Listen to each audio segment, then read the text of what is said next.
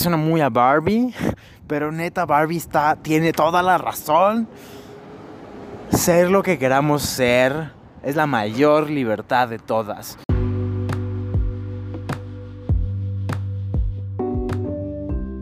Bienvenidos al The 2030 Project by Paul Blanco.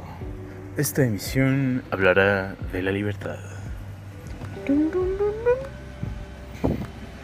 La libertad, normalmente conocida como libertad.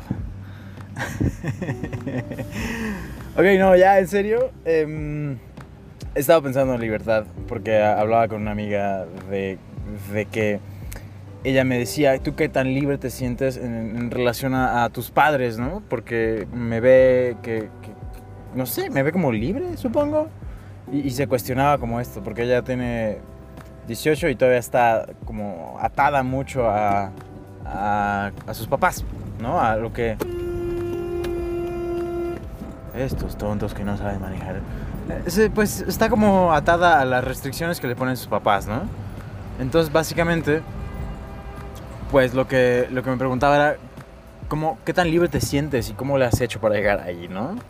Y, más que abordar eso, eh, que, que, es como bastante práctico, creo que me, me, me, movió a hablar de la libertad como, como tema y como cuerpo.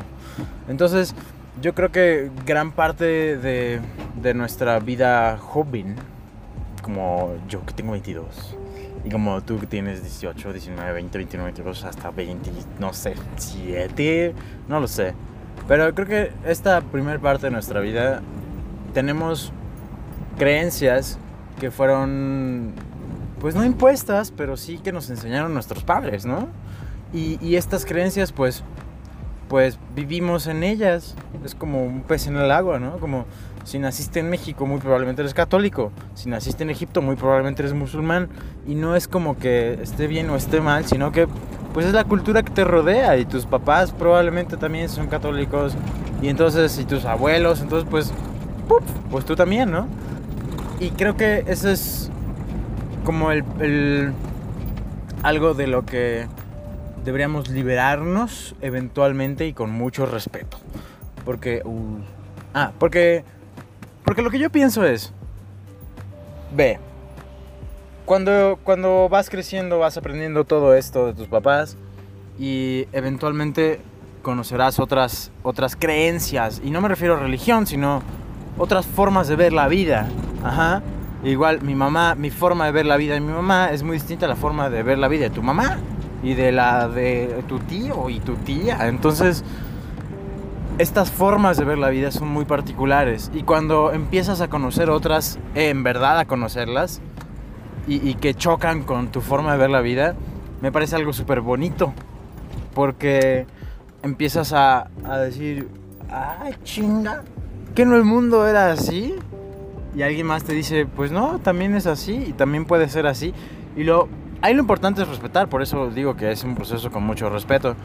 Y, y poder entender que, que, no existe que tú estás bien o que el otro está mal, sino que los dos existen en este mundo tan diverso y tan increíble, ¿no?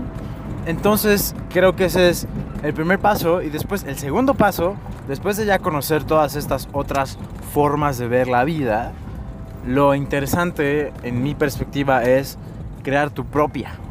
¿no? Porque ya viste lo que, lo que es vivir en, no sé, en otro estado o en la capital o en otros lugares y ellos tienen una forma distinta de ver las cosas. Y luego voy llegando a mi casa y van a escuchar mucho a mis perros. Y luego, pues, wow. Pues cada, cada uno tiene una forma de pensar las cosas y verlas.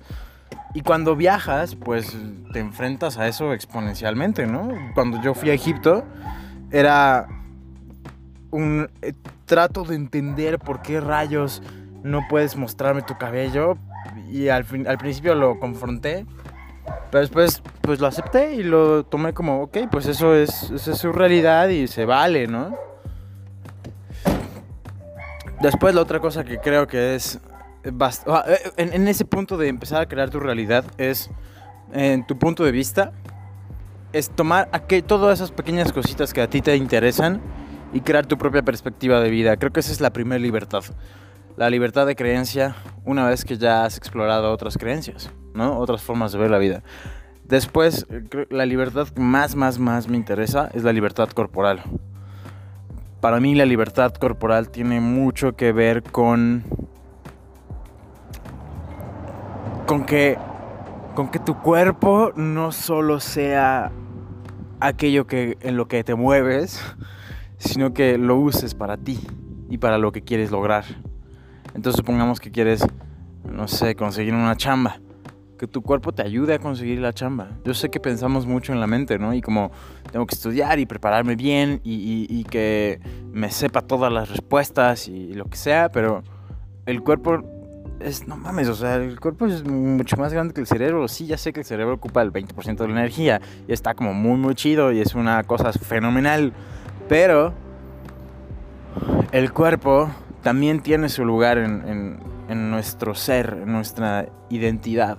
Y creo que no lo trabajamos tanto. Entonces, esa libertad de cuando tu cuerpo trabaja para ti y no solo tu mente, sino que todo, todo lo que tu cuerpo puede hacer es a tu beneficio y no te está estorbando, por decirlo así. Digamos que quieres eh, alcanzar ese camino que se te está yendo, como a mí me pasó ayer.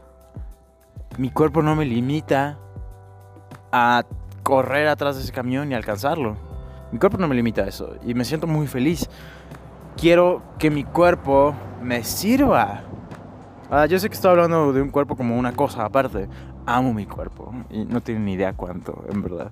Pero pensándolo como una cosa aparte me sirve para darme cuenta de, no manches, es que en verdad quiero que mi cuerpo me sirva para todo lo que se me ocurra que pueda hacer.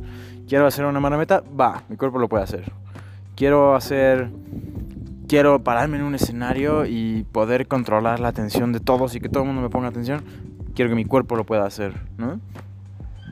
Simplemente un cuerpo libre, un cuerpo que no te está deteniendo porque tu identidad ha sido la has creado como es que yo no soy muy deportivo y es que yo no tengo mucha energía, es que soy muy tímido. Y, y cuando, cuando la identidad es, lo que vas creando en relación a tus experiencias, en relación a tus lecturas del mundo. Pero si empiezas a jugar a, bueno, juguemos a que no soy tímido, juguemos a que soy todo lo contrario, juguemos a que, a que soy deportivo, ¿no? Juguemos a esto, a juguemos al otro, tu identidad se va expandiendo, tu identidad va siendo más libre. Y Creo que cuando llegamos a ese punto donde podemos ser lo que queramos ser, yo sé que suena muy a Barbie, pero neta Barbie está, tiene toda la razón. Ser lo que queramos ser es la mayor libertad de todas. Y cuando tu cuerpo trabaja para hacer eso que quieres ser, y cuando tus creencias las pones en su lugar en relación a eso que quieres ser y no te estorban y te benefician, eso, eso es libertad.